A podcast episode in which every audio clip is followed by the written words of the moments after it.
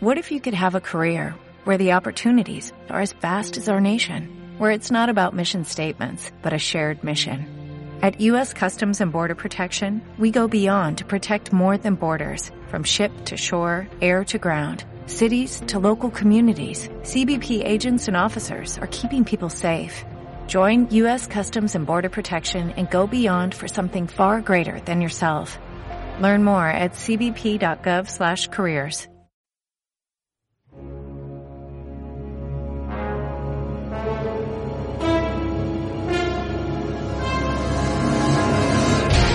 Mientras todo el mundo duerme esperanzado en que la humanidad pueda salir adelante de la enfermedad que la azota, conocida como coronavirus, las fuerzas del bien y el mal libran una feroz batalla.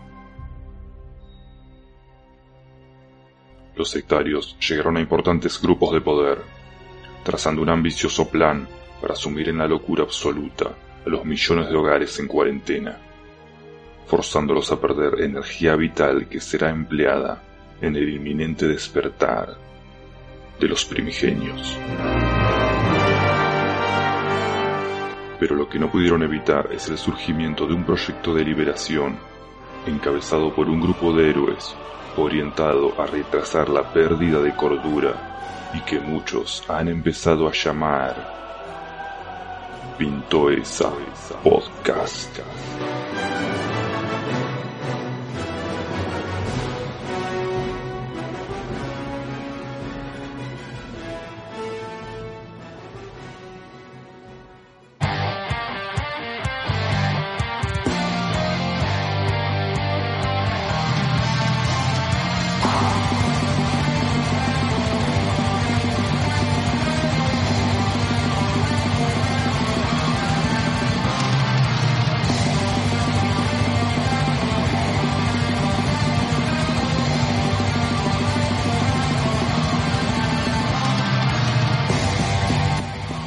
Buenos días, tardes, noches para nuestra audiencia de Pintoesa Podcast. Esta es una nueva edición, la segunda de Pintoesa Podcast.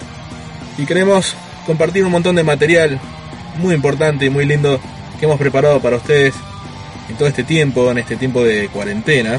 Aquí con mi coequiper. ¿Cómo estás? Facundo Cáceres, alias Citrax. ¿Qué haces, G? Muy contento de esta segunda edición y vamos a comentar las notas que tenemos hoy junto con los bloques nuevos. Exactamente, tenemos un material muy lindo.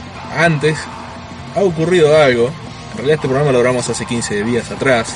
Tuvimos que sobornar algunas instituciones y algunos entes paranormales para poder reunirnos aquí en un lugar muy alejado, en Arkham Punta Alta, para poder grabar con este tema esta cuarentena que no nos podíamos juntar. Teníamos que lograr los permisos, así que por fin lo hemos hecho. Y a partir de ahora tenemos que cambiar algunas, algunas secciones. ¿Por qué esto, Facundo?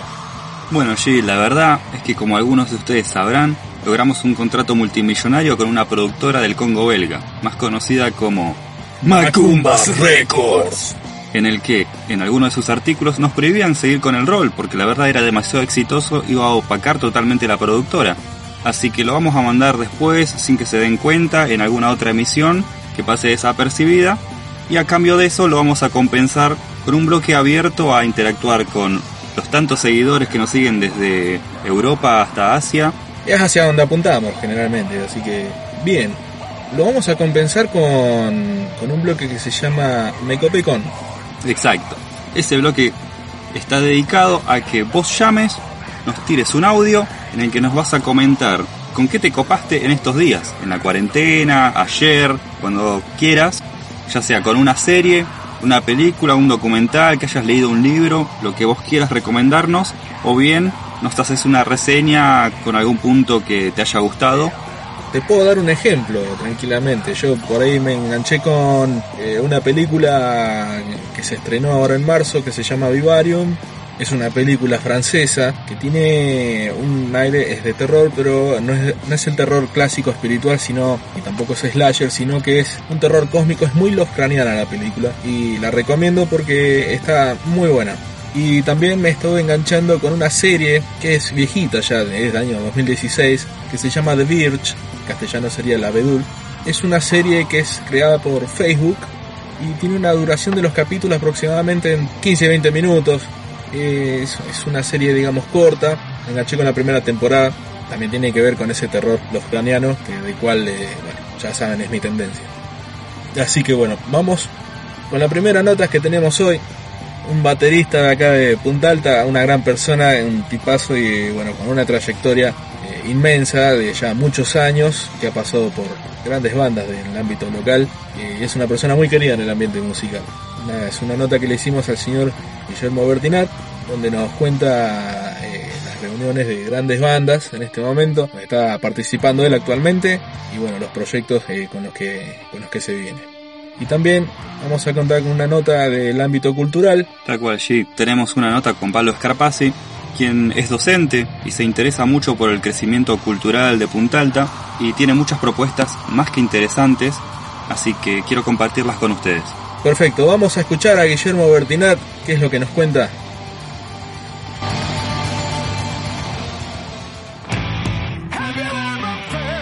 Buenas, Guillermo Bertinat, ¿cómo estás? Contanos un poco del proyecto de Cardinal, lo que ya grabaron y lo del próximo álbum, lo que se viene. Bueno, con, con Cardinal venimos laburando desde el 2017, arrancamos más o menos ahí. Este, eh, la banda como que se formó, principalmente nos juntamos eh, para hacer un tributo a Black Sabbath. Eh, ya nos conocíamos hace rato y, eh, o sea, Dani, violero, Ariel el cantante y Gastón, el bajista, tocaban en Deja Vu, que era una banda que ya venía tocando bastante. Y bueno, se dio esto por una cuestión de, de afinidad, de juntarnos a, hacer el tributo a, a, Sabbath. Y bueno, y vimos que nos llevábamos bien entre nosotros, y este, ya habíamos tocado varias veces con el tema del tributo, y, bueno, eh, en un momento me agarra el impasse con Edilion y bueno, se dio la, posibilidad de empezar a componer, hacer canciones propias. Eh, charlamos y vimos que todos estábamos de acuerdo en probar porque bueno, nos llevábamos bien. Y bueno, y grabamos ese EP, digamos que iba a ser un demo bastante crudo de esos cuatro temas que están, que están subidos por ahí y lo sacamos en, en, formato CD, formato físico y lo, vendimos en los shows. Una tirada chiquita, digamos, era más o menos para para empezar a, a, que quede registro de lo que veníamos haciendo. Y bueno, ya la, el próximo paso justamente es ya desde el año pasado. Empezamos a grabar el, en bonus track Estudio Bahía lo que va a ser el, el, disco debut, el álbum debut. Viste, hoy en día cambiaron todos los todos los, los, paradigmas de cómo se saca un disco, viste, hoy en día, viste, se sube directamente a Spotify también, pero la intención es que es que salga en formato físico y bueno, porque de alguna manera a todos nos gusta, sí o sí, siempre tenemos la, o sea, en caso mío que compro discos, me gusta tener los discos en formato físico. Obviamente la idea es que estén las plataformas digitales también. Este, también había planes de un video, este, pero bueno, todo el tema del coronavirus y esto hizo que las cosas se, se dilataran un poco. Ahora estamos eh, mezclando, mezclando el disco en la etapa de etapa de mezcla este, y yo suponemos que antes de fin de año tendría que estar saliendo, capaz que antes, pero bueno, inclusive adelantamos el arte de tapa, el disco se va a llamar eh, Intro, este, y bueno, básicamente esperamos eh, que salga primero en, en, seguramente en digital y después veremos eh, la manera de tenerlo físicamente como para después, una vez que arranquemos a tocar, se pueda vender en los shows o de alguna manera distribuirlos. ¿Cómo fue la vuelta de Blasfemia? ¿Piensan seguir? Bueno, lo, lo de volver con Blasfemia se dio básicamente porque, bueno, somos amigos de hace muchísimos años y, y bueno, y seguimos manteniendo el contacto. Y bueno, en un primero, en el primer momento queríamos juntarnos con la, formación de siempre, pero el violero de aquellos años no quiso participar. Entonces, este eh, Seba Smith, que es el, eh, digamos, el primera viola, que, que, que, es un amigo con el que estábamos juntándonos siempre también, él fue el primer violero de Neoplasia. Y, y bueno, en, estuvo, alejado muchos años de, la música y, bueno, en este momento le justo le, picaron las ganas de vuelta y, se dio como que se alineó todo de que bueno este eh, Martín no quiso formar parte de, Blasfemia nuevamente y le dijimos si quería, si quería tocar en Blasfemia y, sí, de, una dijo que sí y bueno, la idea es era juntarnos, ver qué salía de nuevo, porque nos dimos cuenta que por ahí los temas, o sea, hacer, está bien, agarrar un par de temas viejos y tocarlos, pero lo importante era justamente que, teníamos un integrante que, que, no era de la formación, digamos, original, entonces ver, la, ver qué salía y qué, qué tipo de música podíamos vol volver a hacer. Entonces empezamos a ensayar, mezclar algún tema viejo con, con los nuevos y, y bueno, eh, ya estamos, tenemos grabados, eh, grabado algo, o sea, y estamos trabajando y componiendo para también, para hacer un disco, pero bueno, eh, capaz que hagamos algún video o algo como para de alguna manera sacar y mostrar lo que es el sonido de, de la banda ahora. Imagínate que la banda Blasfemia arrancó en el 94 y paramos en el 99 bueno, retomamos el año pasado, así que este, eh, hay bastante como para, como para llenar y rellenar en cuanto al espacio y las ganas de, de, de hacer este, este, estilo que yo hace muchísimo que no tocaba. ¿Cómo es tu participación en estos momentos con la banda 13 Puñaladas? Mira, con, con 13 se, se dio así. Ellos estaban ya planeando, ya haciendo todas las maquetas del disco. Este, y y el batero luego de, del último show que fue en el Pi es, dejó la banda y, y la verdad eh, ellos son hermanos este, amigos de, de, de, siempre. Este bueno de hecho con, con Traver los dos somos, somos parte de, de Blasfemia. Y bueno eh, es como casi fue muy muy natural este decirle che escuchame el disco lo, lo grabo yo así que eh, de una me dijeron que, que, que, bueno que aceptaban porque viste yo veía que ya tenían todo listo y, y, siempre tuvieron drama con, con, los bateros pasaron muchos bateristas este y era un bajón viste que se queden eh, a gamba de vuelta así que bueno empezamos a, a empezaron a pasar los temas yo empecé a grabarlos y bueno después se dio lo de, lo de tocar y, y bueno dale fue natural y ya cuando me di cuenta ya era formaba parte de la banda y bueno les dije que, que obviamente yo me sentía cómodo y, y bueno sí ahora soy digamos un miembro digamos fijo no soy un contratado. Y por último algún proyecto nuevo y qué será de Idillion proyecto no creo porque con lo que ya está en marcha ya con el disco de Cardinal lo de Blasfemia y y bueno lo de 13 yo creo que no no hay no hay mucho lugar.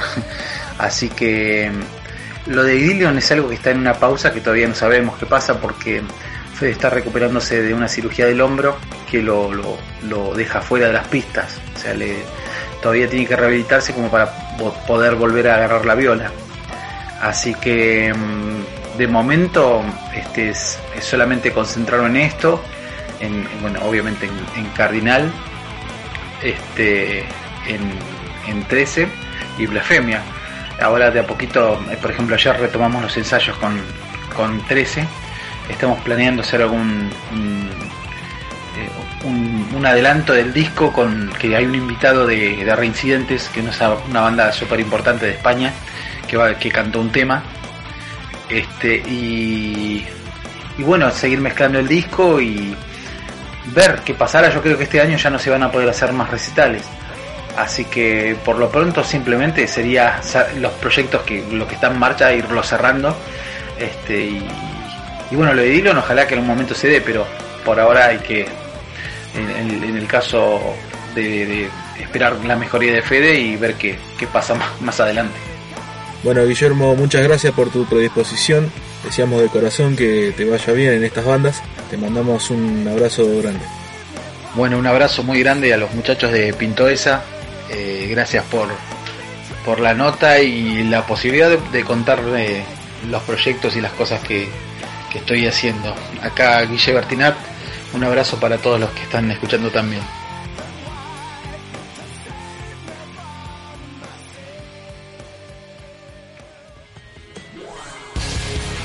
¿Qué tal? Mi nombre es Fabricio Flores, soy de Bahía Blanca actualmente un trabajador que no trabaja por todo este tema de la pandemia que ya todos conocemos y un estudiante de ciencias políticas. Así que he aprovechado todo este tiempo de receso para ocuparme en la lectura, una obra muy interesante que recomiendo a todo el mundo, que es del autor Marcelo Ullo, se denomina La insubordinación fundante, una breve historia de la construcción del poder de las naciones, a cual bueno, explica un poco, rompe el paradigma sobre las relaciones internacionales, es muy interesante.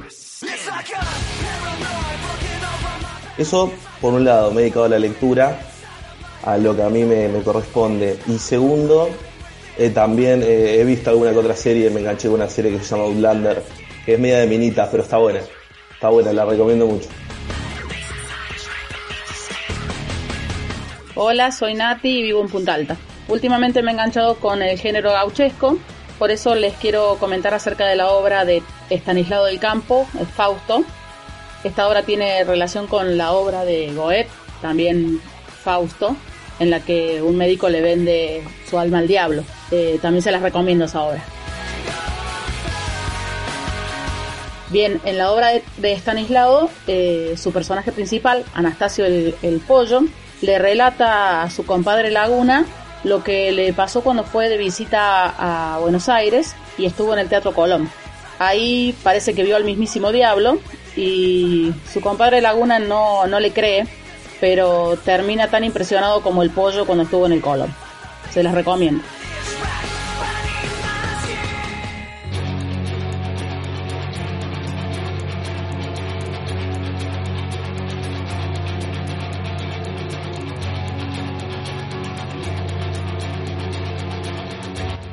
Bueno, acaba de pasar la nota con Guillermo Bertinat, gran baterista aquí de la ciudad de Punta Alta, actualmente con tres bandas. Y bueno, esperando los discos, ¿eh? Cardinal y el de 13 puñaladas. Y bueno, a ver qué es lo que pasa con Idilion más adelante, ¿no? Le mandamos un gran abrazo a Guillermo Bertinat, ¿eh? gracias por la predisposición. Esperemos poder disfrutar de estos shows locales eh, cuanto antes. Hasta fin de año no va a pasar nada, tenemos que esto pase rápido, se nos pase rápido a todos vamos a tener ese privilegio de poder disfrutar todas las bandas que queremos escuchar, ¿no? Bueno, ahora vamos a pasar a una segunda edición de un radioteatro que está hecho con, con las voces de aquí quien les habla. Es una segunda edición de Jack and Susan, pero este es un poquito más extenso. Le seguimos dando vida a esta pareja. Espero que les guste esta segunda edición que se llama El fantasma de pelo largo.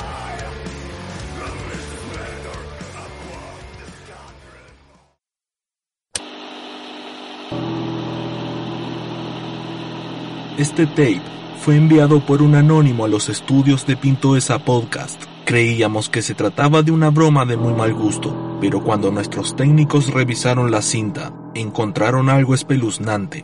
Hoy será revelado ante el mundo. Espero que estén preparados. Aquí comienza El fantasma de pelo largo. Michigan, Florida, invierno de 1995. Jack y Susan deciden irse de Boston por una oferta muy tentadora para mejorar su calidad de vida. Al llegar al hermoso vecindario de la calle Preston, son recibidos por un agente vendedor. Hola nuevos vecinos, me presento, mi nombre es Billy, Billy Wonka. Pasen y vean, en cuanto llegue el tráiler con la mudanza les estaré avisando. Se ocultaba algo extraño en su rostro. Oh, Jack, es hermoso, ¿no crees? El patio trasero es muy grande, Susan. Nuestros cachorros podrán correr aquí sin cuidado. Anselmo, Lorenzo, vengan aquí. Todo era risas y alegría mientras descargaban la mudanza. La felicidad de estar juntos, acomodando los muebles de aquí para allá, la ropa en el armario. Jack, ven, vamos a relajarnos un momento. Ven al sofá, te preparé un café. Aún falta bastante aquí, Susan. Ya ven, por favor. Oh, está bien, mi amor. Oh, qué cómodo que estamos aquí. Te prometo que te haré muy feliz. Todo era paz y felicidad en esos momentos. Durmieron con una gruesa manta en el sofá esa misma noche. Pero a la mañana siguiente, Susan nota algo extraño en la cocina. Todo lo que habían acomodado estaba desordenado y dado vuelta. Los perros en el umbral de la puerta tenían fuertes arcadas y vomitaban pedazos de cabello largo. No querían entrar. Oh, noté que las ollas estaban boca abajo, no como yo las dejé. Por un momento pensé que Jack me estaba jugando una broma, pero él estuvo en todo momento a mi lado. Yo estaba arreglando unas plantas en el cantero en el patio trasero, cuando de pronto a plena luz del día vi una extraña sombra delante de mí observándome. Llamé a los perros y empezaron a ladrar cuando llegaron. Me asusté tanto que arruiné mis pantalones. Estaban comenzando a vivir una horrible pesadilla y no fueron los únicos pantalones. Un miércoles por la tarde con olor a martes, Susan entra a la bañera. Abre la ducha. Comienza a relajarse. Oh, sí, agua caliente. El jabón está muy suave. De pronto, metros y metros de cabello caían sobre su cuerpo. Estaba entrando en estado de trance. Su inconsciente estaba nulo. Comenzaba a excitarse y no paraba de tener un orgasmo tras otro.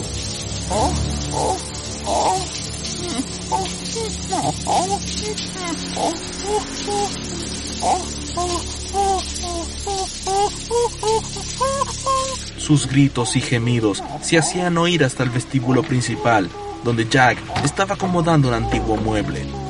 ¿Qué demonios está sucediendo? Iré a ver.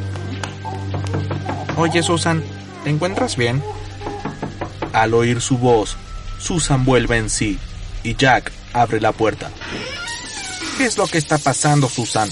Oh, Jack, ven aquí. Después de tres horas y media puro sexo en la habitación. Delicioso, ¿no crees, amor? Pero de pronto ocurrieron algunos hechos extraños. Todo comenzó a caerse de los muebles y una extraña sombra se apareció alrededor de la cama con forma de una persona. Jack y Susan quedaron completamente aterrados. No dudaron un solo segundo en marcar en el teléfono.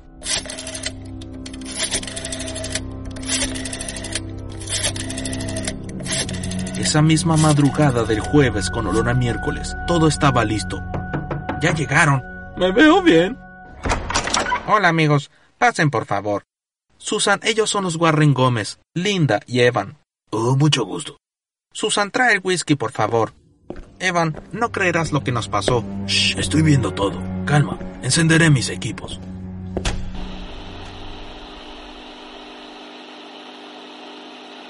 Bien, mi nombre es Evan. Ya sé quién eres, idiota. ¿Por qué estás aquí? Porque es mi casa. ¿Quieres que nos vayamos? Todos menos Susan. Oye, ¿por qué se tiene que quedar mi esposa? Porque ella me gusta. Y yo a ella. Oh, no sé de qué está hablando, mi amor. Ah, no. ¿Y qué hay de la ducha, preciosa? oh, cierto. oh, ¿qué? ¿Qué está pasando? Oh, ya. Me están hartando. Váyanse todos menos Susan. ya, maldito. ¿Por qué no te manifiestas de una buena vez? La mesa comenzó a temblar. Las luces se quemaron y todo quedó en un repentino silencio. Unos segundos, hasta que todo se iluminaba lentamente. Y con ello, su aspecto. ¡Oh! ¡Es Billy Wonka! ¡El vendedor! Sí. y todos morirán.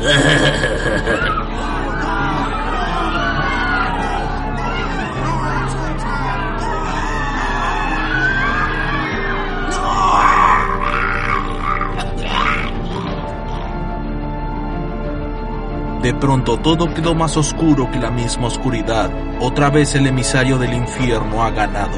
¿Quién podrá detener a este ente paranormal? ¿Oh, qué? ¿Qué? ven aquí. Un momento, soy la voz en off, el narrador de esta historia. Oye, no, no, no, no.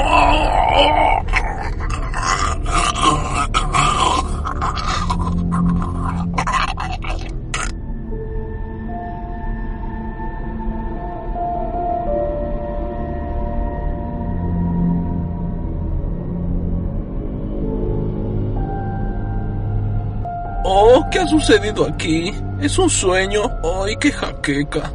¿Dónde están todos? ¡Oh! Hola, muñeca. Ven aquí. Ven. Oh, por Dios, no. No. Bueno, ya que.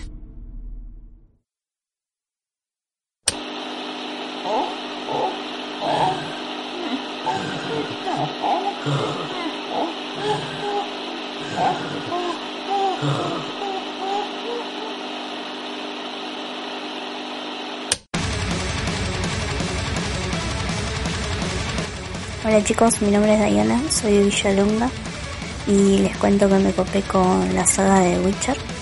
Trata sobre el brujo Geralt de Rivia, eh, que es un cazador de monstruos.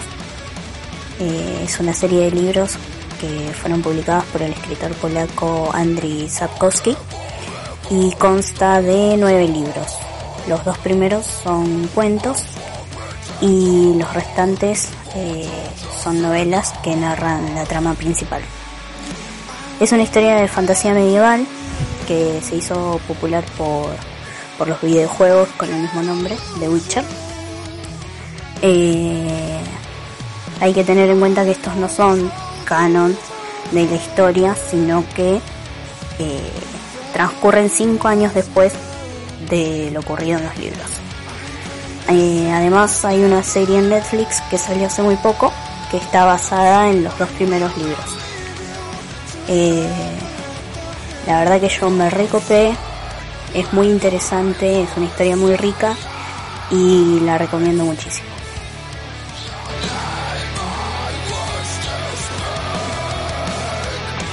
Hola chicos, yo soy Macarena Esteban de Punta Alta y con lo que yo me enganché fue eh, últimamente los documentales de Netflix están largando un muy buen contenido, no así películas y series, series más o menos, pero los documentales que están saliendo son muy buenos. Por un lado me gustó mucho el de Jeffrey Epstein, Filthy Rich, que se puso de moda a raíz de lo que filtró Anonymous hace un par de semanas.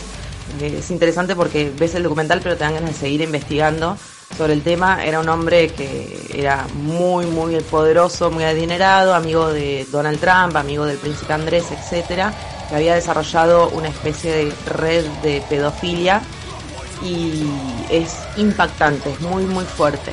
El otro que me gustó mucho también fue Rey Tigre, que, eh, o Tiger King, que se trata de propietarios de zoológicos de animales salvajes, preferentemente tigres o leones, en Estados Unidos, como estas personas eh, van generando como una especie de mafia de los tigres.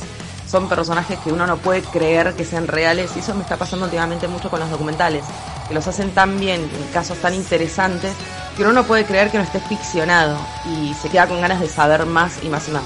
Por eso para mí recomiendo un montón. Jeffrey Epstein, Filthy Rich, hay que tener estómago, pero está muy buena y eh, Tiger King o Rey Tigre, los dos están en Netflix. Un beso grande, genial el podcast, los quiero.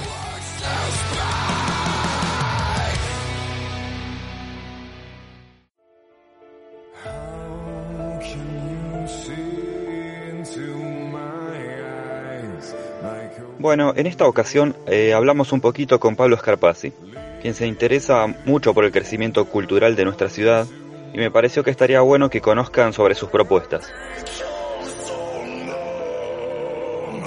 Hola Pablo, ¿cómo estás? Me gustaría que le cuentes a la audiencia quién sos, dónde vivís y qué es una pálida idea. Mi nombre es Pablo Esparpasi, soy docente y tengo la editorial Una pálida idea. Es una editorial que en realidad creamos cuando con mi señora cuando vivíamos en Quilmes. Su nombre es Patricia Cantero, ella es encuadernadora en el año 2018 ganamos una beca del Fondo Nacional de las Artes.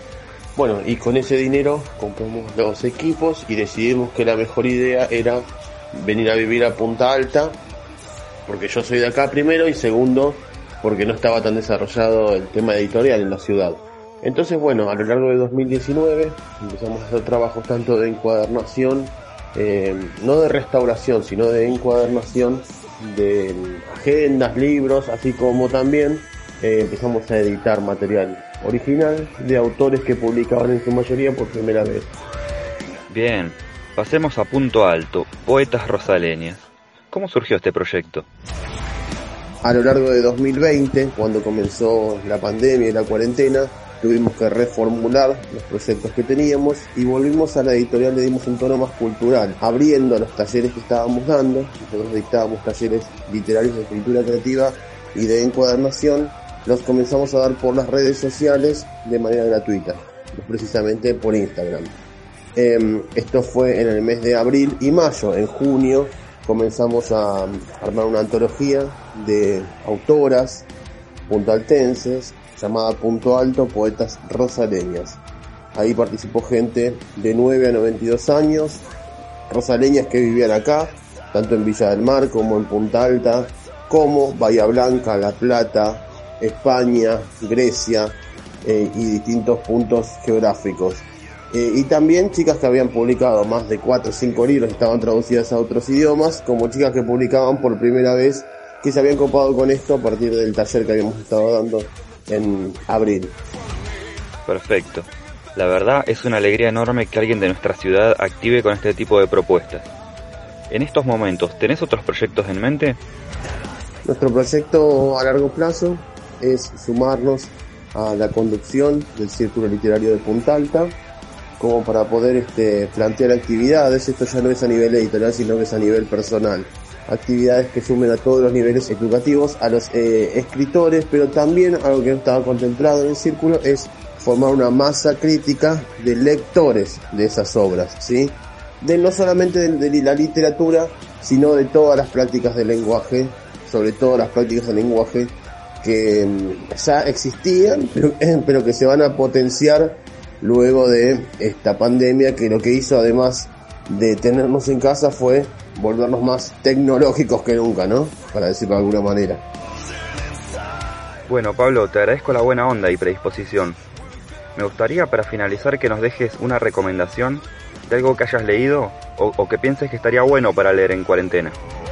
Mira, te cuento, te voy a dejar una obra de cada género, porque estuve tratando de leer variado, ¿viste? Porque el tema del encierro tampoco favorece, aunque parezca que sí, tampoco favorece mucho la, la lectura en algún sentido.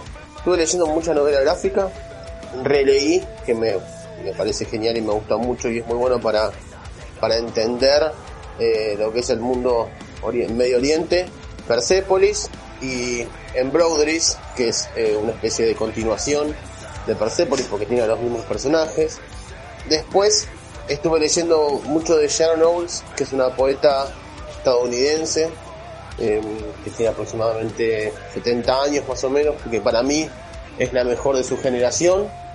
Después novela, estuve leyendo mucho cuento también de Sandra Cisneros, literatura chicana, o sea, em, hijos de mexicanos nacidos en Estados Unidos. Bueno, te dejo con eso, ¿viste? Porque uno pierde la cuenta muchas veces. Nunca, nunca me dediqué a notar lo que leía o lo que miraba, ¿no?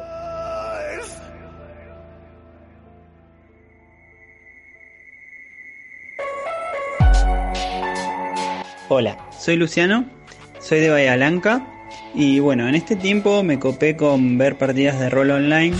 Eh, me parece algo súper entretenido, eh, me divierto mucho, además siento que aprendo bastante como para cuando dirijo mis partidas o cuando juego. Y escuchando una de esas partidas y charlas previas me surgió la idea de hacer un podcast en donde hable sobre rol con gente de Bahía y la zona. Así que próximamente entre dados y papitas lo van a poder escuchar.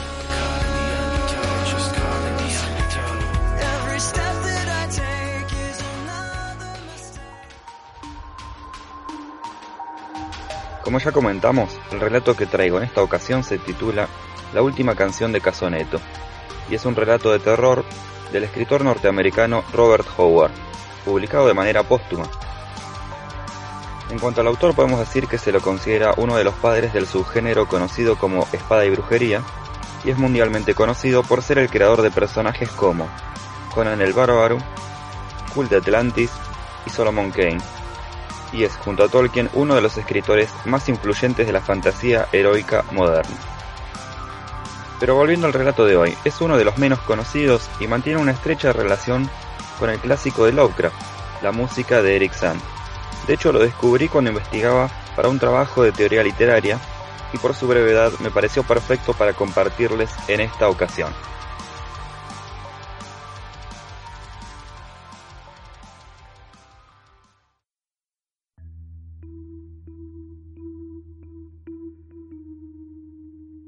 Observé con curiosidad el paquete. Era fino y plano, y la dirección estaba escrita con la misma letra elegante que había llegado a odiar, con la misma mano que ahora yacía mortalmente fría. Será mejor que tengas cuidado, Gordon. ¿Qué otra cosa podría mandarte ese sujeto diabólico si no es algo para hacerte daño? Cuando lo vi pensé lo mismo, pero es un paquete demasiado fino para contener algo de ese tipo. Lo voy a abrir. Por todos los cielos, te envió una de sus canciones. Ante nuestros ojos apareció un ordinario disco de fonógrafo. ¿Ordinario dije? Debería haber dicho el más extraordinario disco del mundo, porque, según tenía entendido, era el único que había capturado la voz de oro de Giovanni Casoneto, aquel gran genio siniestro, cuyo canto operístico había asombrado al mundo y cuyos oscuros crímenes lo habían conmocionado.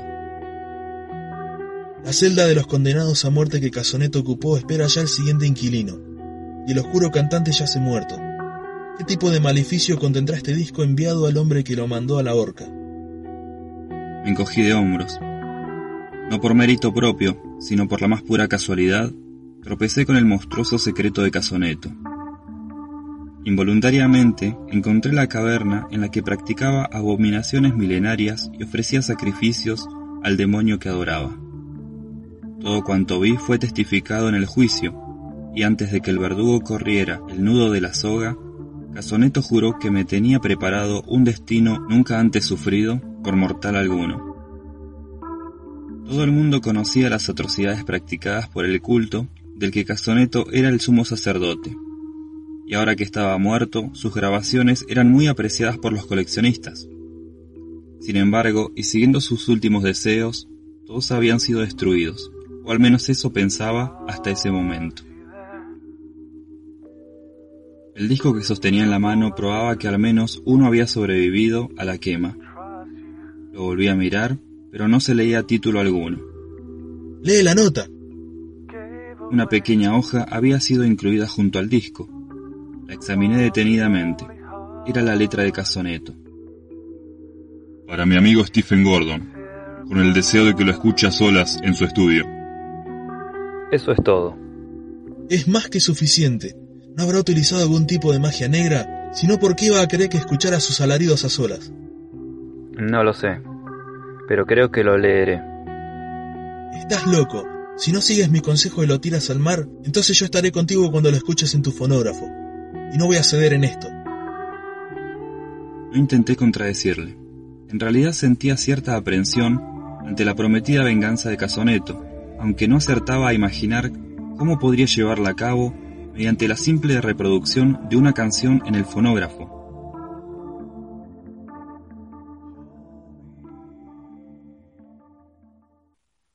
Costigan y yo quedamos en mi estudio. Colocamos en el aparato el último disco con la voz de oro de Giovanni Casoneto. Pude ver cómo los músculos de la mandíbula de Costigan se adelantaban en ademán beligerante. El disco comenzó a girar y el diamante rodó sobre los surcos circulares. Me tensé sin querer, como si me preparase para una pelea inminente. Alta y clara, una voz habló. Stephen Gordon. No logré evitar un sobresalto. De hecho, a punto estuve de responder. Qué extraño y aterrador es oír tu nombre pronunciado por la voz de un hombre que sabes que está muerto. Stephen Gordon, si estás oyendo, es que estoy muerto, porque si consigo seguir viviendo, dispondré de ti de otra forma. La policía llegará pronto y han cerrado cualquier vía de escape. No tengo más alternativa que esperar aquí y enfrentarme al juicio. Y tus palabras serán las que me pongan la soga alrededor del cuello. Pero aún queda tiempo para una última canción. Capturaré esta canción en el disco que ahora está en la grabadora y antes de que llegue la policía, te la enviaré con un mensajero. La recibirás en el correo un día después de que me ahorquen. Querido amigo, qué escenario tan apropiado para la última canción del sumo sacerdote de Satán. Me hallo en la oscura capilla en la que me sorprendiste. Mis torpes seguidores permitieron que escaparas, pero quizás debía ser así. Ante mí se alza el santuario del innombrable, aquí, en el altar donde muchas almas se han elevado a las estrellas. En cada rincón rondan extrañas criaturas y escucho el revoloteo de poderosas alas en la noche. El innombrable, Señor de la Oscuridad, ciñe mi alma con la maldad y ejecuta notas de horror en mi decorada canción. Stephen Gordon, ¡escucha! Rica, honda y triunfante, la voz de oro surgió, se elevó en un extraño canto rítmico, indescriptiblemente amenazante. ¡Dios mío! ¡Está cantando la invocación! No respondí. Las extrañas notas de aquella canción me habían conmocionado. En las oscuras cavernas de mi alma algo monstruoso se movía a ciegas, como un dragón desperezándose. La habitación se difuminó. Se hacía difícil distinguirla, mientras yo caía bajo el hipnótico poder del canto. A mi alrededor, fuerzas inhumanas parecían planear y casi podía sentir el tacto de alas semejantes a las de un murciélago, rozándome el rostro en su vuelo, como si con su canto el muerto hubiera invocado antiguos y terribles demonios para que me persiguieran. Volví a ver la sombría capilla, iluminada por una pequeña hoguera que centellaba sobre el altar tras el cual se cernía el horror, la cosa innombrable con cuernos y alas, ante la que sus adoradores se postraban. Vi de nuevo el altar manchado de rojo, la daga empuñada en la mano de un acólito, el vaivén de las túnicas de los adoradores. La voz se hizo más y más alta, escalando hasta una explosión triunfal. Llenaba la estancia, el mundo, los cielos, el universo. Cubría las estrellas con un velo tangible de oscuridad.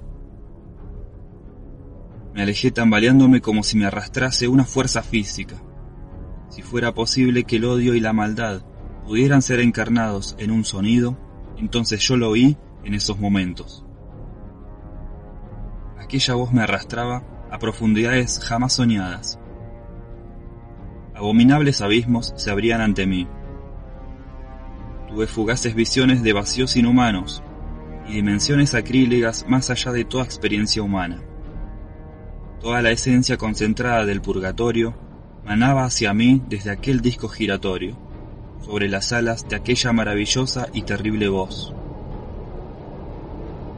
Un sudor frío se adhirió a mi cuerpo al ser consciente de estar experimentando los sentimientos de una víctima condenada. Yo era la víctima. Estaba tendido sobre el altar y la mano del verdugo planeaba sobre mí, empuñando la daga.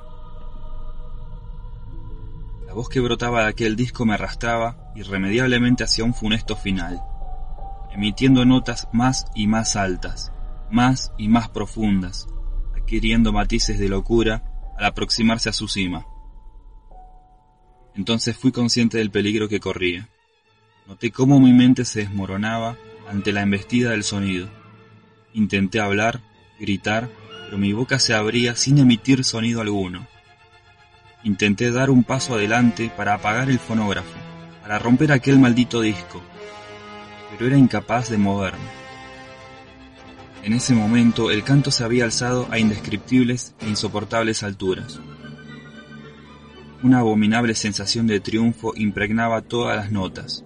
Un millón de demonios burlones me gritaban y aullaban, atrayéndome a través de la música demoníaca, como si el canto fuera una puerta por la que las hordas del infierno se derramasen, rugiendo con las manos ensangrentadas. Entonces avanzó a vertiginosa velocidad, hacia el momento en que la daga ansía la ofrenda. En un último esfuerzo, dejó exhausta mi alma desvaída, rompí las cadenas hipnóticas. Grité. Un alarido ultraterreno, el grito de un alma que está siendo arrastrada al infierno, de una mente arrojada a la locura.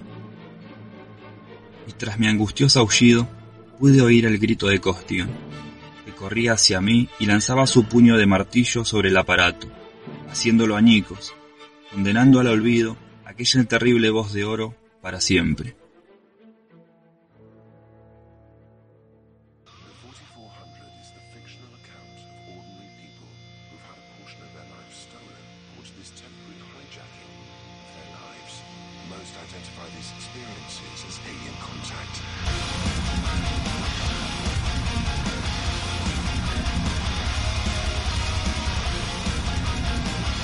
Esto ha sido todo por hoy, esta segunda edición de esa Podcast. Espero que lo hayan disfrutado. Muchas gracias por las eh, reseñas, los saludos, eh, la gente que, que, nos hace el aguante. Tratamos de darle el mejor material para todos y poner lo mejor de nosotros. Muchas gracias por estas dos notas que nos brindaron hoy. La verdad, muy importante, muy interesantes para nosotros. Espero que ustedes las hayan disfrutado. Ya estaremos charlando en próximas emisiones con sus audios que nos pueden dejar en el Instagram. Exactamente, eh, espero que lo hayan disfrutado. Nos estamos viendo en la próxima edición y vamos a ver si, si metemos el rol ahí o qué otra cosa puede salir. ¿eh? Siempre estamos buscando diferentes tipos de contenidos e ideas para poder brindarles a ustedes. ¿eh? Así que nada, Facundo. Sí, pintó esa. Pintó esa podcast, papá. Un abrazo para todos. Hasta luego, gente. Chao.